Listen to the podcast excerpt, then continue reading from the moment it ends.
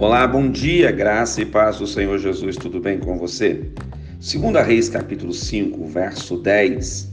Então Eliseu lhe mandou um mensageiro dizendo: Vai, lava-te sete vezes no Jordão, e a tua carne será restaurada e ficarás limpo. Verso 14. Então desceu e mergulhou no Jordão sete vezes, consoante a palavra do homem de Deus e a sua carne se tornou como a carne de uma criança e ficou limpo.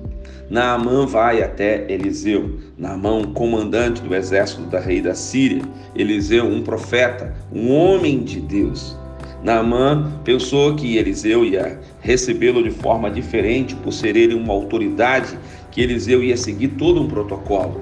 Não, Eliseu o tratou como uma pessoa comum, manda uma, apenas uma palavra para ele mergulhar sete vezes no Rio Jordão.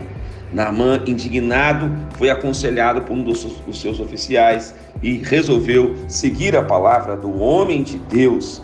Preste atenção numa coisa: Deus tem uma palavra para você. Deus usa profetas, Deus usa homens e mulheres para falar com você. Naamã mergulhou sete vezes e foi curado da sua lepra. Hoje eu quero profetizar que você também vai ser curado de toda e qualquer enfermidade.